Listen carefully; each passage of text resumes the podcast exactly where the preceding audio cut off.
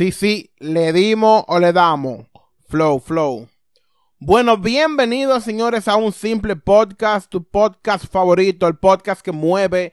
Como señores, consigan mis anuncios, que estoy loco por decir que este podcast mueve no sé qué, de lo que sea. Señores, el día de hoy, el día de hoy, mis queridos y amados eh, podcast escuchas, eh, quiero hablarles de un tema bien controversial y esto es los cristianos. Empecé diciendo, señores, que respeto totalmente eh, en lo que todos crean. Si usted cree en el Papa, si usted cree en la yuca, si usted cree en el perejil, yo todo eso lo respeto. Esto es simplemente contenido. So, suéltenme en banda. El que vaya a hablar miel, o sea, que quiera hablarme mierda de que de este tema, primero vaya y hable con el inodoro todo su mierda y después venga aquí limpio. Que no estamos para escuchar a nadie hablando basura. Bueno, eh, dicho esto, vamos a empezar. Señores, lo primero que quiero empezar diciendo es que yo entiendo que yo hablo duro, ¿verdad? Pero hay un grupo, señor, un sector de, de los cristianos que parecen como que la bocina no están ahí. Ellos no necesitan bocina, pero ellos la tienen ahí. Y entonces, aunque ellos la tengan ahí, eh, a ellos no les importa porque ellos te van a vocear. Y son estos cristianos que tú lo escuchas.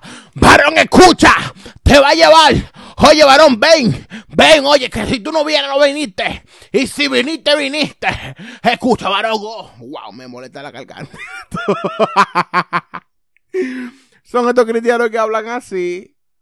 Que ponen a cualquiera rápido. O sea, te sube el kit, tú puedes estar tranquilo. Y una gente llega. Oye, llegué. Y tú también llegaste. Oh. Y tú dices, mierda, mano, pues llegué. Pues llegué, entonces llegué. entonces, entonces, señores, este tipo de cristiano es el primero y más destacado. Pero eso no quiere decir que no hayan otros tipos que también le estén cayendo atrás a eso. Porque yo no sé si usted sabe que dentro de esos cristianos que hablan duro, hay un sector que está más especializado, que ellos además de hablar duro, ellos también te satanizan, te mandan al diablo, te dicen que tú te vas a morir. Porque yo no entiendo cómo que esa gente quieren que tú llegues al amor de Dios y llegues a Cristo predicándote con odio. Porque tú estás normal sentado escuchando la prédica que tal vez tú estás diciendo de que wow, debo arrepentirme. Y de un momento a otro el pastor dice, veo la muerte en tu cara. Mira tú, Dios me dice que te va a dar el SIDA mañana. Cualquiera se paniquea después que le dicen, varón, tú eres del diablo, varón. Varón, escucha. El día de hoy tú te vas a ir para el infierno y la gente así como que, güey, ¿qué lo que, mi loco? Pues yo lo que estaba escuchando una prédica. ¿Por qué hoy me tengo que morir después de escuchar esta prédica? ¿Qué es lo que pasa? Entonces cualquiera se inmute, señores.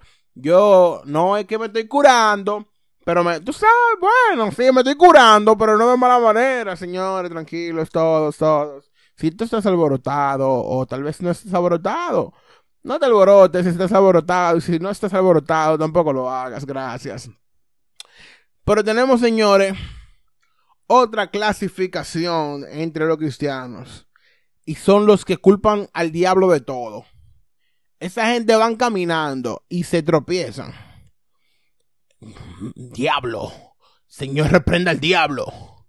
Si van en el carro y cruzó un motorista, que el Señor reprenda al diablo. Mira cómo va ese demonio montado en ese motor.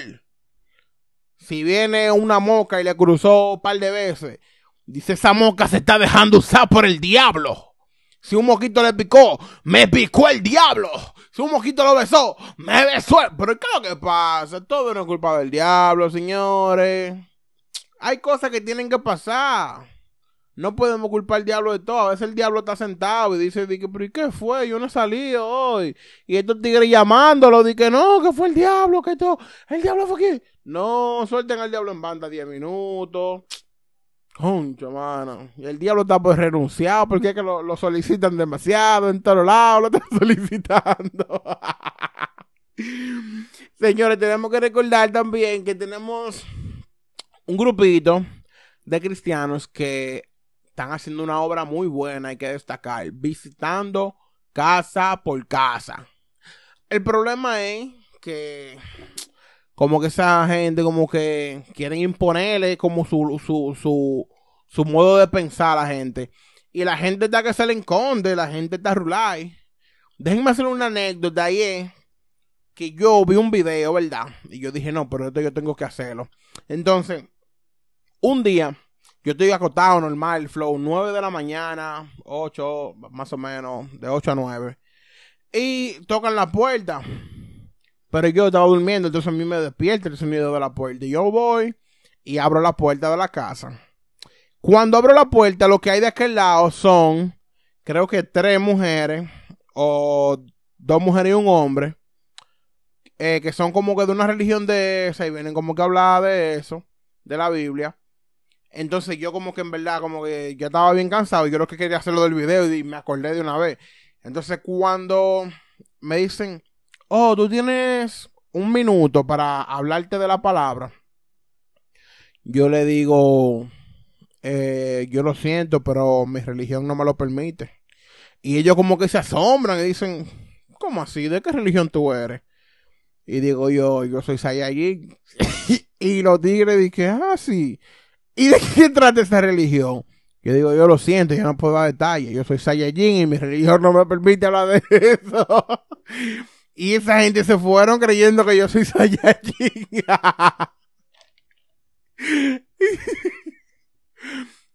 yo, de verdad, que después de yo haber visto ese video, yo tenía que hacer eso. O sea, yo no podía morirme sin hacer eso. Y en verdad, mira, que ahora que lo pienso, desde ese día yo no he vuelto a tener una gente tocando la puerta por la de eso. Maybe por la pandemia, tal vez fue la pandemia que los detuvo. O tal vez yo no estoy en los momentos precisos. Pero si usted no lo ha hecho eso, yo le invito a que lo haga. Y eso fácilmente es santo remedio para esa gente.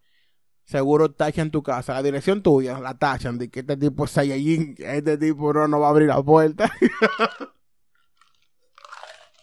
Señores, destacar que dentro de los cristianos, claro, hay un grupo de cristianos que son la paz. Esa gente no se meten contigo, no opinan de tu vida. Esos son los cristianos que todos amamos.